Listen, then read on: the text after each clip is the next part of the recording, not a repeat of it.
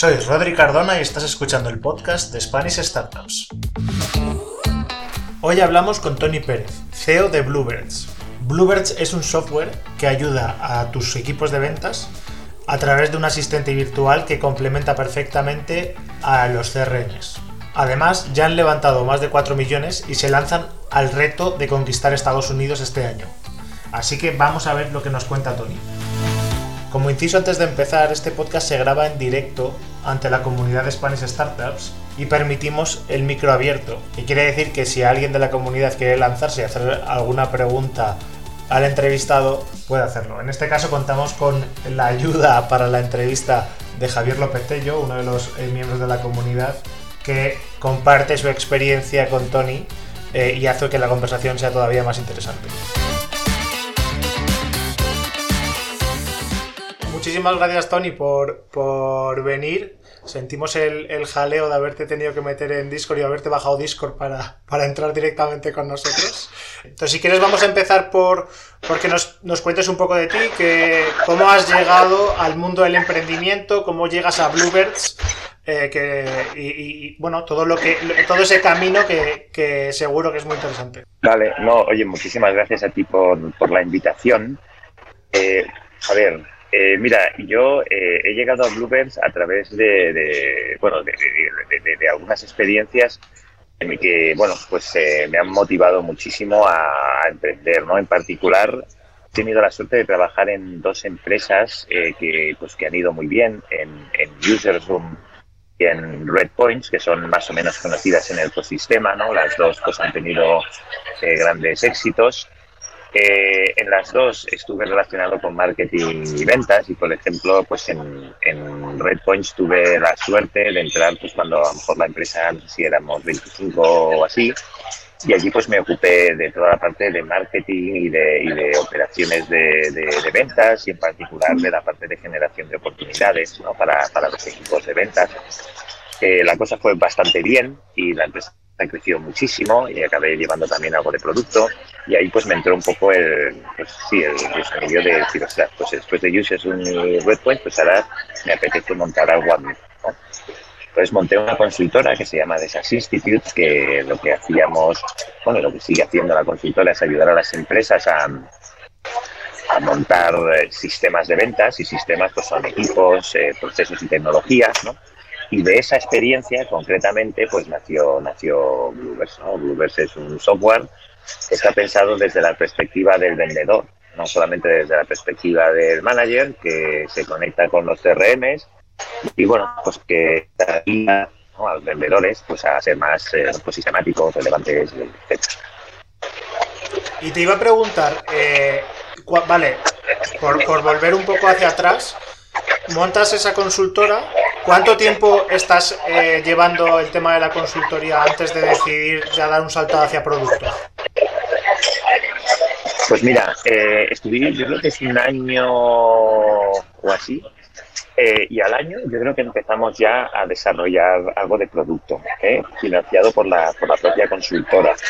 Estuvimos medio año de, pues, bueno, trabajando, en, trabajando en, en una primera versión y por lo tanto después de un año y medio de la consultora empezamos a comercializar a comercializar eh, Al final curioso porque tanto en Userzoom como en Redpoints como en Desas Institute en las tres eh, eh, eh, hacía un poco lo mismo, ¿no? Que es decir, va, ¿cómo consigo que la venta no sea un conjunto de gente haciendo un poco de free riding, freestyling, ¿no? Que la venta sea predecible, vamos a decir, y por lo tanto que tenga un sistema ¿no? que le permita pues tener un poco de control. Y esa obsesión que empecé a desarrollar en Userzoom, que luego en Redpoints pude implantar de cero, pues fue la que me llevó a, decir, ostras, yo creo que yo creo que sé cómo hacerlo, ¿sabes? Eh, y, entonces por eso decidí hacer la consultora, porque vi que tenía un framework que yo creo que era válido y había mucha empresa eh, eh, que pues le costaba un poco controlar a, a la bestia de las ventas, ¿no? Es decir, y, entonces pues ahí, eh, eh, pues con más de 50 clientes que llegué a tener en, en Desas Institute, porque creció muy rápido, pero algo exagerado, ¿eh? pues también aprendí mucho de muchos otros casos, ¿no? Porque la consultoría es muy guay porque ves eh, muchísimas situaciones, hablas con muchos sales leaders, hablas con muchos vendedores, ¿no? Y acabas aprendiendo muchísimo, ¿no? Y ahí me di cuenta, pues oye, que, que, lo que había en el mercado, pues eh, desde el punto de vista del vendedor era absolutamente pobre. Eran, eran pues bueno, CRM lleno de listas de cosas, ¿no? Leads, eh, no sé, empresas, de oportunidades y formularios a rellenar, ¿no? Y eso es muy pobre. Entonces ahí pues fue cuando dije, oye, no, no, porque nosotros en la consultoría implementábamos, ¿eh? nosotros no hacíamos solamente, digamos, estrategia y no sé qué, que va, que va. Nosotros, eh, mi background es técnico, yo soy informático y, y, nosotros éramos, y yo creo que por eso tuvimos bastante éxito, eh, éramos implementadores, ¿eh? es decir, nosotros cogíamos en su momento un Salesforce y bueno, le conectábamos cosas, lo programábamos, lo, hacíamos más interactivo, ¿sabes? Eh, que empujase, ¿no? Eh, y, el resultado final, hombre, estaba ok, pero no era ni mucho menos lo que yo tenía en la cabeza. Claro.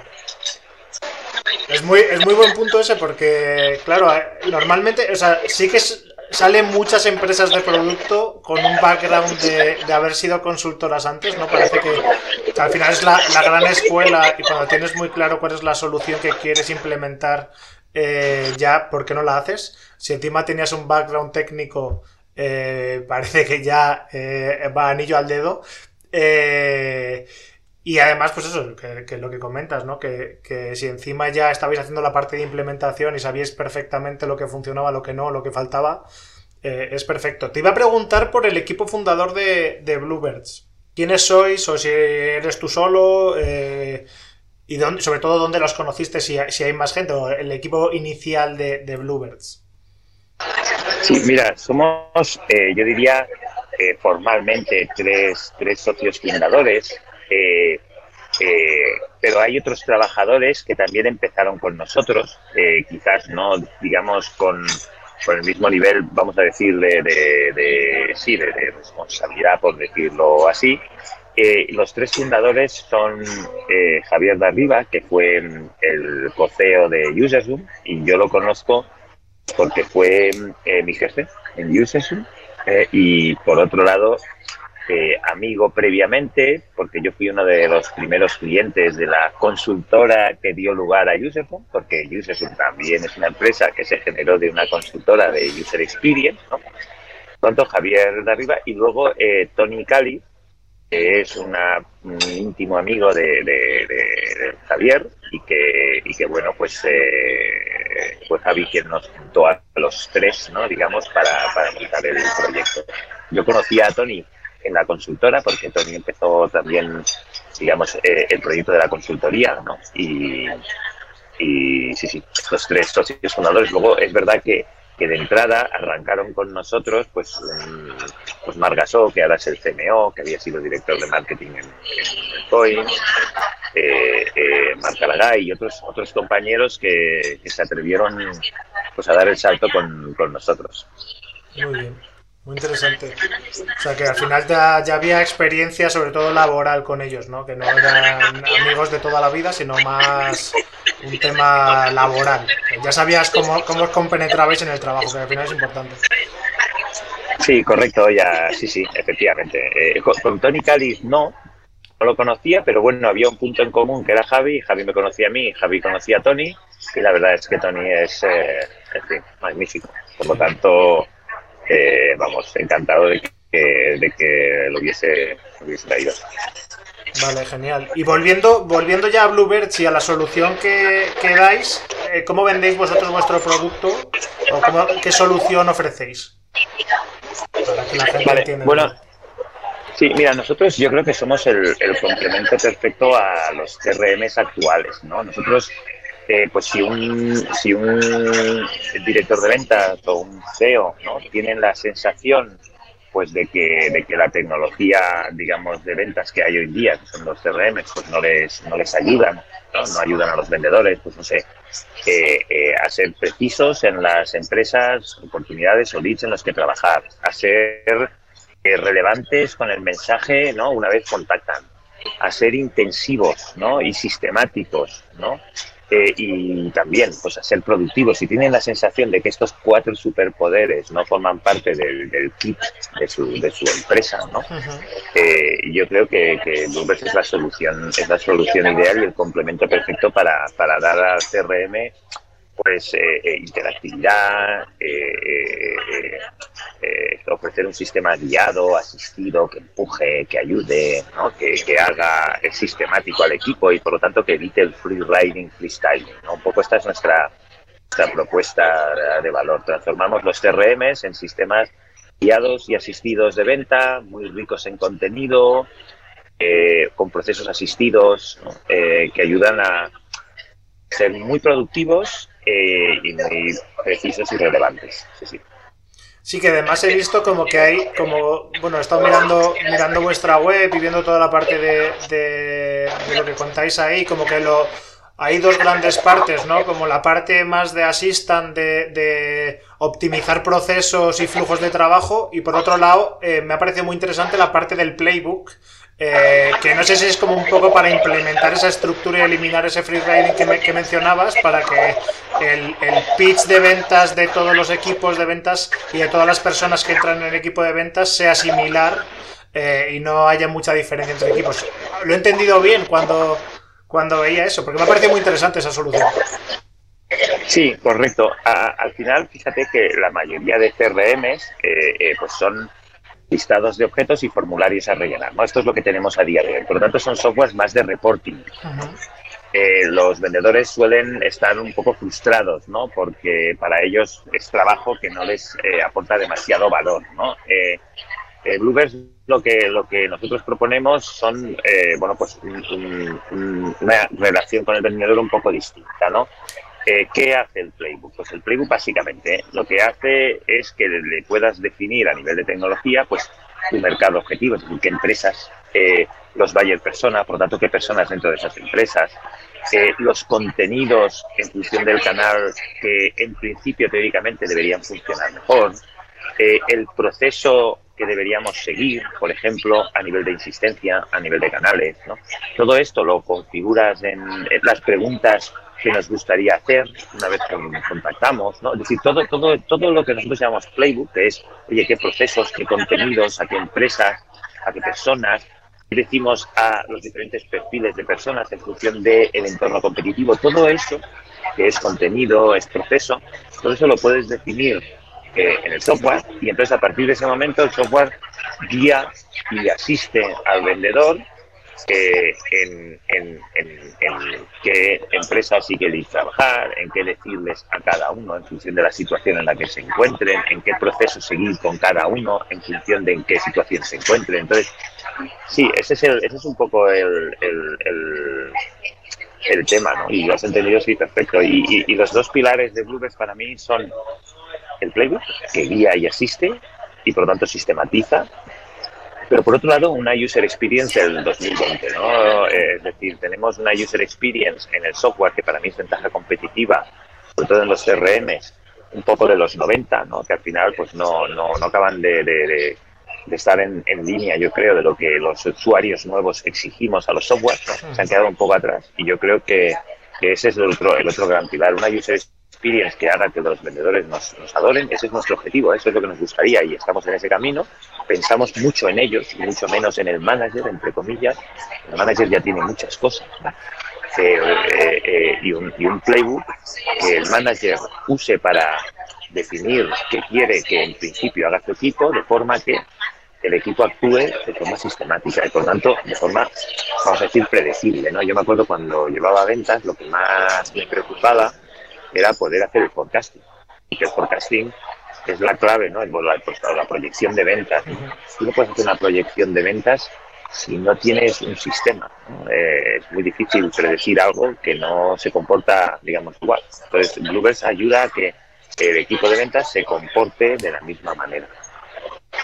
Perfecto. Estoy yo metido aquí, ¿no? No, no, no, pero, pero era, era, justo lo que te preguntaba. Y de hecho, eh, por, seguir, seguir, por seguir ese tema, eh, el tema de, definir eh, toda esa parte un poco más analítica de, de, pues eso, cada cuánto hay que contactar al potencial cliente, eh, definir muy bien la industria o el posible punto de contacto? ¿Es una cosa que se define por el propio cliente o usáis información de lo que vais aprendiendo eh, para ayudar a, redefinir? Es decir, ¿es, únicamente eh, un, input explícito por la propia empresa o hay un, machine learning por detrás que, además, o sea, propio del software que, que además te ayuda a definir un poco más el tipo? Pues mira, eh, has dado justo en el clavo eh, en cuanto a la visión de Bluebirds. Ahora mismo es declarativo, eh, el software no es inteligente, sino que el software guía en base a unos patrones predefinidos. Es así, a día de hoy es así. ¿cuál, es el, ¿Cuál es el next step de Bluebirds? No, no, justamente lo que has dicho.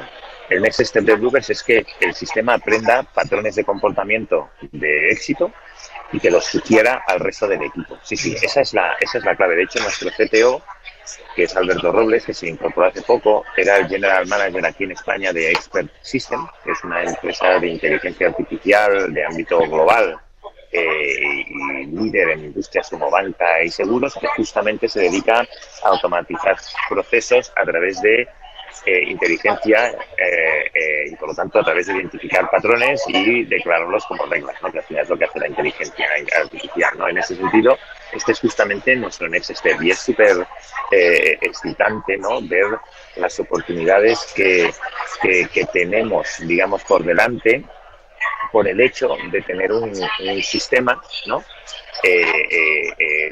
guiado de, de, de, de, input muy alto ¿no? y por lo tanto de capacidad de aprender eh, Pero sí, ese es el, ese es el next step.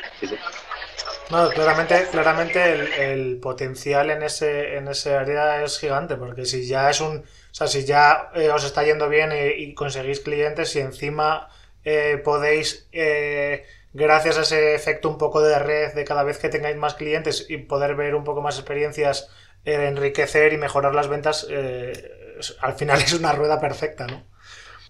es que, ¿sabes lo que pasa? Ahora mismo, es curioso, ¿eh? pero ahora mismo eh, eh, hay mercados como el de las ventas, ¿no? Que, que, cuando hablas sobre ello, ¿no? Pues es curioso, pero están en el, pues, un poco en los 90 y sin embargo ya lo damos por amortizado, ¿no? Es decir, ahora la moda está en, otros, en otras tecnologías, ¿no? Y piensas, ostras, pero si tenemos a los vendedores rellenando formularios, es que tenemos a los vendedores decidiendo de forma eh, empírica y además no sistematizada empresas, que leads, cada cuánto, ¿qué les digo? Porque lo que te ofrecen las tecnologías de venta hoy en día es que es muy pobre y por encima de eso tenemos cositas que casi, a mi modo de ver, ¿eh? y esto puede no compartirse y lo respeto, ¿eh? son negativas, que es todo este mundo de la automatización, ¿no? Pues ahora creo una secuencia y envío mails automáticos. Y mira, eso no, eso no es vender, ¿sabes? Eso es ser muy productivo, pero eso no es efectivo. Y, esas tecnologías eh, eh, eh, creo que confunden al, usuario, porque yo creo que al usuario hay que guiarlo, hay que asistirle. Y hay un punto de decisión, de inteligencia, que la tiene el usuario para decidir, dada una situación y un momento, qué contenido, qué mensaje qué hacer. Entonces yo creo que la combinación o el, punto medio entre, entre el free riding, freestyling y tener a la gente rellenando formularios y la optimización absoluta en cuanto a, eh, digamos, eh, productividad, que es enviar cosas automáticas, yo creo que el punto medio es, es el asistir y guiar. Y asistir y guiar eh, puede hacerse a través de, de, definir patrones de comportamiento, pero es lo que dices tú, también puede hacerse a través de identificar qué cosas están dando más éxito y sugerirlas. Yo creo que la inteligencia de ser capaz, que es lo que yo quiero de Bluebirds, la inteligencia de ser capaz sugerir cosas para que al final la persona decida, pero la inteligencia de sugerir es la combinación perfecta entre, entre el free riding y la automatización ultraproductiva. Sí, no, y, yo también un poco por mi experiencia, totalmente en otras áreas, pero al final lo que suele pasar con, este tipo de, cosas es que cuando tú ya has, metido algo en tu rutina, las cosas más básicas son las que no te planteas y son las que probablemente eh, sería más fácil primero cambiar, pero luego mejorar los resultados. Si, que suele, hoy en día suele pasar hablando con tu compañero que dice, ah, pues tú lo haces así, yo lo hago de esta otra manera. Y ahí es donde ves, pues, cuando hay un software que encima tiene unos resultados por detrás que te habla eh, no desde el punto de la experiencia eh, de yo lo hago de esta manera, sino esto, esto es lo que está probado que funciona mejor, eh, al final el potencial es, gigante. Oye, te iba, te iba a pasar a... Mira, nosotros, fíjate, Rodri, una, una, cosa, una cosa interesante, fíjate, en, en Redpoint, ¿no? En Redpoint nos dedicamos, nos dedicábamos, yo me siento parte siempre, ¿no? a buscar y eliminar producto falso en Internet. ¿vale? Eh, fíjate que eh, en ese caso, por ejemplo, la inteligencia artificial, eh, ¿cómo ayuda? Tú empiezas a identificar, como ser humano, ¿no? empiezas a identificar producto falso y, y, tú mentalmente usas muchas variables para identificarlos. Lo que hace un buen sistema de inteligencia artificial es decir, ostras, este producto se está identificando como, como falso, este producto también se está identificando como falso, este no, este no, este sí. Y en el fondo, lo que, lo que hace la inteligencia es decir, oye, voy a sacar reglas automáticas ¿no? a través de, de, de, analizar muchísimas variables. Eh, por ejemplo, si yo siempre identifico como producto falso productos del mismo distribuidor, ¿no? pues la inteligencia te puede decir, oye, aquí hay un patrón. Eh, esta variable el distribuidor aparece siempre con el mismo valor en todos los eh, eh, infringements, ¿no? Voy a sugerirle a la persona, al usuario, que podría ser que esto eh, sea a partir de ahora una regla. Esto para mí es un concepto de asistir. Asistir significa, oye, veo lo que haces, lo observo, soy capaz de manejar muchísimas variables de análisis y a partir de ahí identifico el subconjunto que siempre eh, en un caso de output chuto, eh, aparece. Y entonces lo sugiero. Y digo, oye, ¿tú crees que si eh, que, esta combinación de variables eh, eh, es fija, la podemos dejar como fija? Sí, vale, pues entonces esto es una regla. Y en venta pasa lo mismo, ¿eh? Identificar patrones de éxito, de comportamiento. Siempre que hago esto a estas horas, siempre que utilizo este contenido para estos buyer personas, la combinación de estos canales y este nivel de insistencia me da esta contactabilidad, el hecho de poder exportar al resto de miembros de tu equipo de ventas las eh, prácticas de, mejor, ¿no? Es dar superpoderes a tu equipo. Tú coges y dices, voy a empezar a estudiar a la bestia, ¿no? Voy a aprender de la bestia y aquellos patrones de éxito que estoy viendo en este top performer, los voy a empezar a, digamos, eh, eh, sugerir al resto de los equipos para que, para que convierta eh, un equipo de vendedores en supervendedores, ¿no? En, réplicas de la bestia. Qué bueno. sí, pues vamos a pasar a, otro tema que, me ha parecido también interesante y que, y que al final, eh, joder, al final tiene mucho que ver con cuántos clientes tenéis y de, cómo de grande va a ser la bestia. Eh, que es el tema de la internacionalización, ¿no? ¿en, cuántos, ¿En cuántos países estáis ya? Eh, y un poco cuál, es, cuál ha sido todo el proceso eh, de, crecimiento, cuál ha sido la experiencia ahí, que, suele ser uno de los principales challenges que tiene y, desafíos que tienen las empresas que sobre todo surgen en, España y, luego tienen que empezar a abrir en mercados que normalmente son mucho más grandes, eh, digamos Reino Unido, que creo que ya estáis allí, y de ahí cómo, cómo, cómo ha sido toda la experiencia. Pues mira, un par de cosas interesantes eh, de aprendizajes que por si suelen, por si suelen, por si pueden ayudar. Mira, yo creo que internacionalizarse debería, debería no ser un proceso, sino debería ser una característica de la empresa. Es decir, nosotros somos una empresa internacional desde el día uno. Eh, si eso no es así y te, y, te tomas la internacionalización como un proceso, yo, yo creo que va a costar más. ¿Sabes? Nosotros desde el día uno somos internacionales. Por lo tanto, no nos hemos internacionalizado, somos internacionales. Y eso es un game changer. Nosotros tenemos eh, del equipo un porcentaje, por ejemplo, en ventas todo el mundo es de fuera. ¿eh? Nuestra web está en inglés, no está en castellano. Me gustaría tenerla en castellano, ojo, ¿eh? el tema es que tengo recursos limitados y... hay que, focalizar. pero, pero, pero nosotros nunca nos hemos internacionalizado, sino que siempre hemos sido internacionales. A mí me da igual llamar a una empresa del, pueblo de al lado que llamar a una empresa de UK, de Alemania o de Estados Unidos. Es que no hay mucha distancia desde el punto de vista digital, que es eh, eh, el medio por el cual nosotros hacemos marketing y vendemos, especialmente ahora con la, con la pandemia. mi, recomendación sería eh, ser internacionalizada, internacionales desde el día cero si se puede, porque también hay negocios que tienen, digamos, constraints legales y, tal, ¿no? Pues que, que no se puede, ¿no? Pero si, si, tu, si tu negocio no, no, no está, digamos, condicionado por la geografía, yo creo que lo mejor es ser internacional, no pensar en la internacionalización como algo que ya sucederá en un, futuro.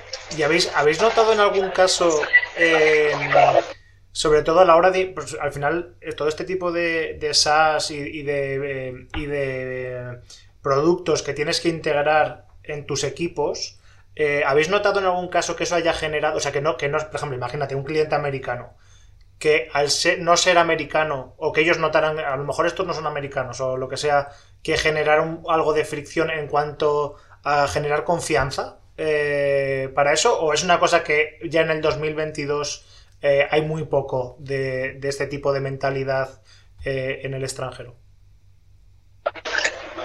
Pues mira, eh, eh, yo voy a decir algo que es incómodo, ¿vale? Pero yo voy a decir que sí, sí. Eh, preferimos que nos vendan los americanos a que nos vendan, no sé, los, italianos o los griegos. A los americanos les gusta que... De verdad, sí, es decir, aún sí. Es decir, sí que hay un poco. Y, te digo otra cosa, ¿eh? Europa, em, conceptualmente, desde el punto de vista de mercado, em, bueno, ahora esto es un poco polémico, ¿no? pero no existe. Es decir, Europa son franceses, son españoles, son alemanes, son nórdicos, son, eh, eh, eh, bueno, UK, que no sé si, ¿sabes? Cada país con su idiosincrasia, con su cultura, con sus cosas, ¿no? Es decir, tenemos una moneda única, pero, pero eso no nos hace, yo creo, un mercado homogéneo, ¿sabes? Estados Unidos es un mercado homogéneo, deciden rápido, te dicen que no a la cara tranquilamente, y, lo cual mola mucho porque porque eh, yo creo que, o sea yo soy muy fan de, del mercado americano ya no hablo de cultura ni nada ¿eh? hablo del mercado americano como business market ¿no? muy fan eh, y, soy o sea me cuesta un poco o sea yo no he vendido nunca un colín en Francia sabes o sea me cuesta mucho yo yo no he sabido hacerlo sabes en Alemania sí en UK en UK también pero en, Estados Unidos, ostras, eh, tanto en Newsroom como en Red Points, ostras, es que es que es otra, es, que, ¿sabes? Son directos, rápidos, eh, saben lo que quieren, si no les gusta te lo dicen, ¿sabes? Sí, sí, tal cual. Pues la verdad es que es muy, muy buen punto, porque porque es verdad que, tendemos a pensar que, que, bueno, que eso, que, en el mundo digital ya da igual con quién hables, pero yo también tengo esa sensación, ¿no? Eh, hay, hay veces que, que si hay una competencia, que tu producto sea un poco mejor, si el que te lo vende el otro un poquito peor es el vecino, eh, olvídate. Eh, y al final, sí, yo, creo, que Sí, sí, y, sobre todo yo creo que lo ideal es, eh, de verdad, eh, tener eh, como mínimo vendedores, digamos, nacionales del país al que quieras ir. Eso ayuda mucho, reduce mucha fricción culturalmente. el tipo de, de, de, de, las cosas que están pasando para la conversación informal local, ¿no? Es decir, eh, no sé, eh, globalmente todos podemos hablar del bofetón de Will Smith. No, vale, eso lo compartimos todos, eso está claro, eso ha pasado en el mundo. Pero en España pasan cosas que no pasan en Francia, ¿no? Y la gente de España, pues tenemos nuestra cultura y nuestro comentario distinto al que tienen en Francia, ¿no? Y tú me dirías, ¿y eso cómo lo valoras? ¿Cómo afecta? Y te digo, hostia, no lo sé, pero no lo sé, porque es verdad que es un business meeting, es una transacción, pero luego son relaciones entre personas, ¿sabes? Y, eso, eh, cuanta menos fricción tengas, mejor. Y, yo, por ejemplo, pues sí que trato de tener, eh, eh, digamos, la comercialización desde el punto de vista de, personal, ¿no? pues de origen, de origen, aunque estén en remoto, ¿no? Porque desde aquí estemos vendiendo en Estados Unidos, pues, pero que la persona sea, por ejemplo, de Estados Unidos. Yo creo que eso ayuda mucho Eh, eliminar, eliminar fricción y eliminar easy es esto, Pues sí, me, da mucha pena que ya solo nos queden 10 minutos porque tengo... O sea, toca, empezaría a tocar la cultura y el trabajo en remoto y tal, pero no me va a dar tiempo sino a tocar como la, la, última parte que, me gustaría tocar, que es la parte de, de, Next Steps, que ya, pues eso, aprovechar estos últimos minutos para que nos cuente cuál es el estado actual de Bluebirds, que, cuáles son los siguientes pasos que tenéis en el roadmap. Yo si me permites... Sí, sí, claro, eh, dale. Quizá una, una, cosita más que a mí me gustaría eh, conocer, Tony, que es un poco los KPIs que vosotros estáis manejando actualmente como proyecto. ¿no? Es decir, los próximos pasos, entiendo que estamos aquí, qué, qué pasos vais a dar ahora y qué KPIs estáis manejando, los que, los que sean más o menos públicos, ¿eh? de negocio. Buenísimo. Sí, mira, los próximos pasos, nosotros, por ejemplo, eh, eh tenemos ya a nuestro CMO desde hace un mes y pico, dos meses en, Estados Unidos. Eh, eh, mi, próximo paso es conquistar Estados Unidos. ese es el próximo paso de Bluebirds. Eh, para bien o para mal, un dólar son tres euros en valoración. yo siempre digo que un, un euro en Europa eh, desde el punto de vista de valoración de compañía, eh, eh, son dos euros, vale por dos. un euro o un dólar en Estados Unidos vale por tres, ¿sabes? Por lo tanto, Estados Unidos. Ese es mi próximo gran objetivo. A mí me gustaría que el 30% de el revenue que generemos este año recurrente ya sea de Estados Unidos. Este es el, este es el, este es un KPI, un objetivo y, una ilusión eh, que tenemos dentro de, dentro de la parte más de go-to-market. Y dentro de la parte más de producto eh, es eh, pasar de reglas declaradas a inteligencia, de forma que las reglas se vayan creando en función de los patrones de éxito a través de sugerirlas. Estas son, digamos, las dos grandes, sí, los dos grandes objetivos de Bluebirds, independientemente, por supuesto, de multiplicar por dos eh, o dos y algo las ventas del año del año pasado como marcan los patrones digamos de, de, la industria eh, ¿Se puede, ¿Se puede, decir en cuánto estáis ahora de ventas eh, americanas para llegar a ese 30%? Uy, nos queda, nos queda muchísimo.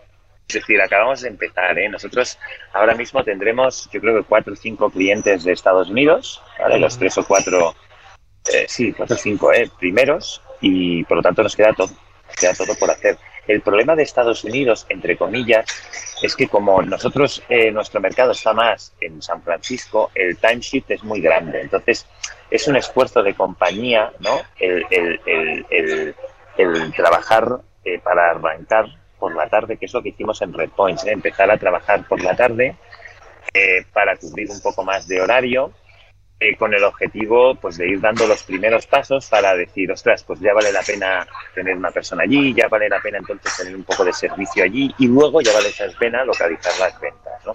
Es un esfuerzo, es, igual que te he dicho que la empresa tiene que ser internacional desde el día uno, yo creo que es muy importante para no tener que internacionalizarse, sino simplemente ser internacional, punto ir a Estados Unidos eh, es, es, es, es, un paso más allá, es un esfuerzo, es un poco más de esfuerzo, ¿no? Que tiene que ver con esto. Es un esfuerzo bastante táctico, ¿eh?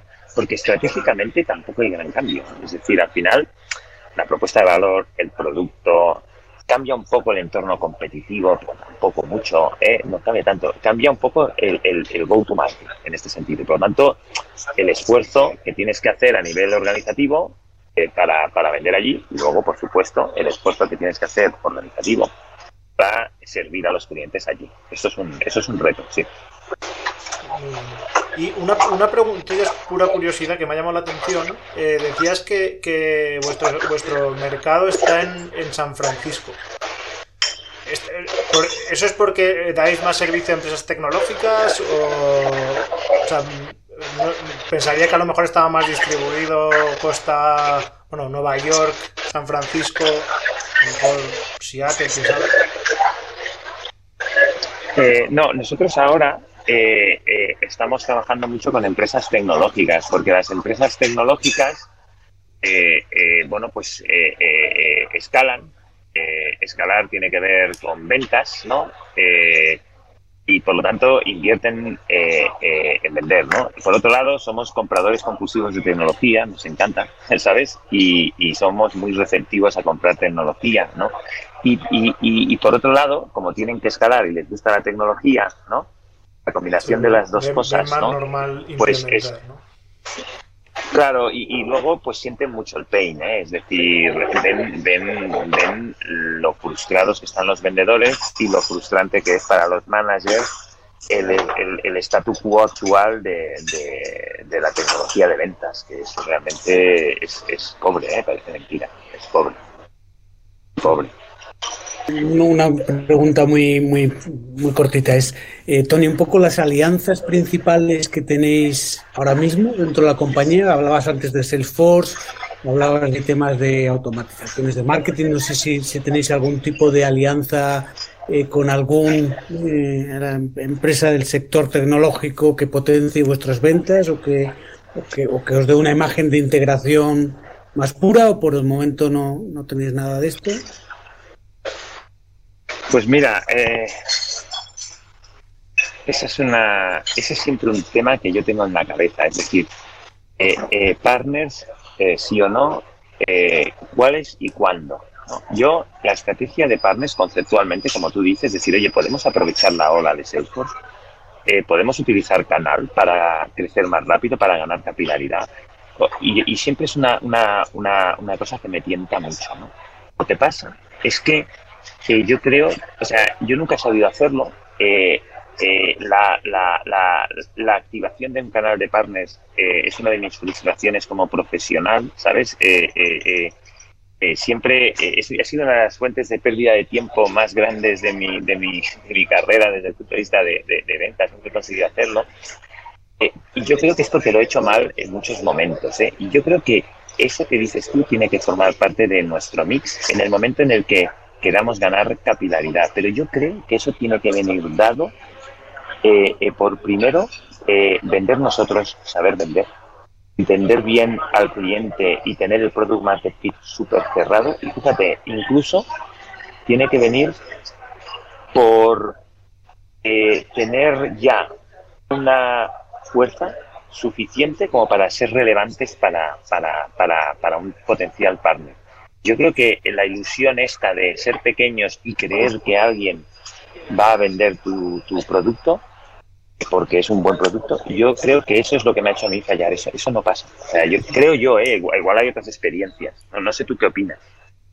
Bueno, yo opino un poco como tú, eh, pero creo que es un paso necesario como empresa de producto, ¿no? Si quieres extender tu producto y, y, piensas en global como, como lo estáis haciendo, yo creo que no va a haber más remedio que, desarrollar un programa de canales eh, de forma global, ¿no? Y, no solo eso, sino que cuando hablo de alianzas no solo hablo de canal, sino hablo de, alianzas mm, eh, estratégicas, ¿no? Cuando hablabas de Salesforce, no para que Salesforce venda tu producto, que probablemente no lo haga, ¿eh? quizá a lo mejor en un futuro te compre, ¿no?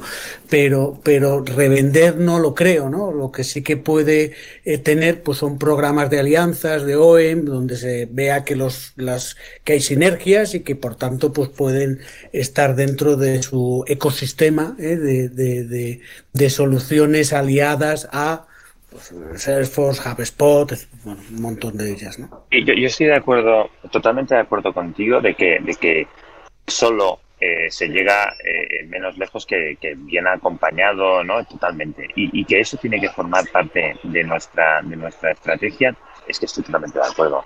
Eh, yo quiero surfear la hora de Blueberry, de, de Salesforce. Salesforce es el, es el Google del B2B, vamos a decir, es el sistema operativo de muchas empresas ya, ¿no? Y por lo tanto, ahí hay que estar. Nosotros ya estamos, estamos por nuestra cuenta. Estoy totalmente de acuerdo que, que ahí hay que, ahí hay que, sí, sí, totalmente, vamos, es que ahí hay que estar, es que no se puede ignorar. Y, además es verdad que, que el, digamos, el, de alguna manera, eh, llegar a ese tipo de acuerdos dará confianza a muchos de nuestros clientes, completamente, estoy de acuerdo. Y eso pues reducirá fricción y dará mayor credibilidad y venderemos más. Es que estoy totalmente de acuerdo. El tema es que, que sí, sí, tengo que ver cómo, cómo, cómo, o sea, tendré que ver cómo, cómo lo organizamos, pero estoy totalmente de acuerdo que eso es que es claro, es que es claro, totalmente de acuerdo. Muchas gracias. Igual, igual me puedes, eh, igual si tienes experiencia, me puedes, me puedes eh, eh, tal, porque yo, yo no tengo en esa parte, o sea, igual que en Go to Market directo, pues yo creo que más o menos, pues me defiendo. es verdad que en, políticas de partners, de acuerdos estratégicos y de cómo presentarme ante, ante potenciales socios, esto me falta tal, o sea, que yo encantado de que si hay algún oyente que me puede echar una mano, eh, yo súper encantado de escucharlos, en particular a ti, Javier. Pues nada, tomaremos un café. ¿eh? Mi, experiencia es corta. Yo opino un poco como tú, ¿no? El mercado americano es un mercado que requiere muchísimo esfuerzo. ¿eh? hay que medir muy bien cómo vas al mercado americano porque puede ser una losa importante. Yo recuerdo con, con la parte de Allen Ball, el primer empleado que era vendedor, que necesitábamos un vendedor, por supuesto, ¿eh? ganaba el doble de lo que ganábamos cualquier claro. fundador y directivo de la compañía cuando ya habíamos levantado una primera ronda, ¿no? bueno, pero era un más necesario. fíjate, yo, yo he enviado a mi CMO, que además es socio y es una persona de máxima confianza. Y yo creo que eso eh, me va a ayudar muchísimo. Totalmente. A... ¿No? ¿Verdad que sí? Sí, sí, totalmente. Es mucho, mucho mejor eso que eh, aseguras, digamos, la inversión, ¿eh? sea fructífera o no, la tienes asegurada, ese conocimiento, ¿no? Eso me parece un, paso muy inteligente. Sí, además mi, mi CMO es un heavyweight y él sabe marketing, por tanto sabe messaging, sabe conectar, pero es que también sabe vender. Bueno, es que un CMO tiene que saber vender. Pues fenómeno. Y luego, una, una de las cosas que comentabas, el mercado americano eh, no tiene nada que ver muchas veces con el mercado europeo. ¿eh? Yo recuerdo haber ido a ferias a las RSAs de ciberseguridad, preguntar allí diciendo, oye, mira, hemos desarrollado un producto que creo que os puede interesar y directamente, pues con un directivo de muy alto nivel de una multinacional, escucharte tres minutos y decir, pues venga, eh, pasado mañana nos llamamos, eh, que estáis aquí y en nuestras oficinas con el de I más D, ¿no? Es decir, pues, eso no pasa en otros sitios, ¿no? Que tienes que pasar por un montón de filtros y de todo, ¿no?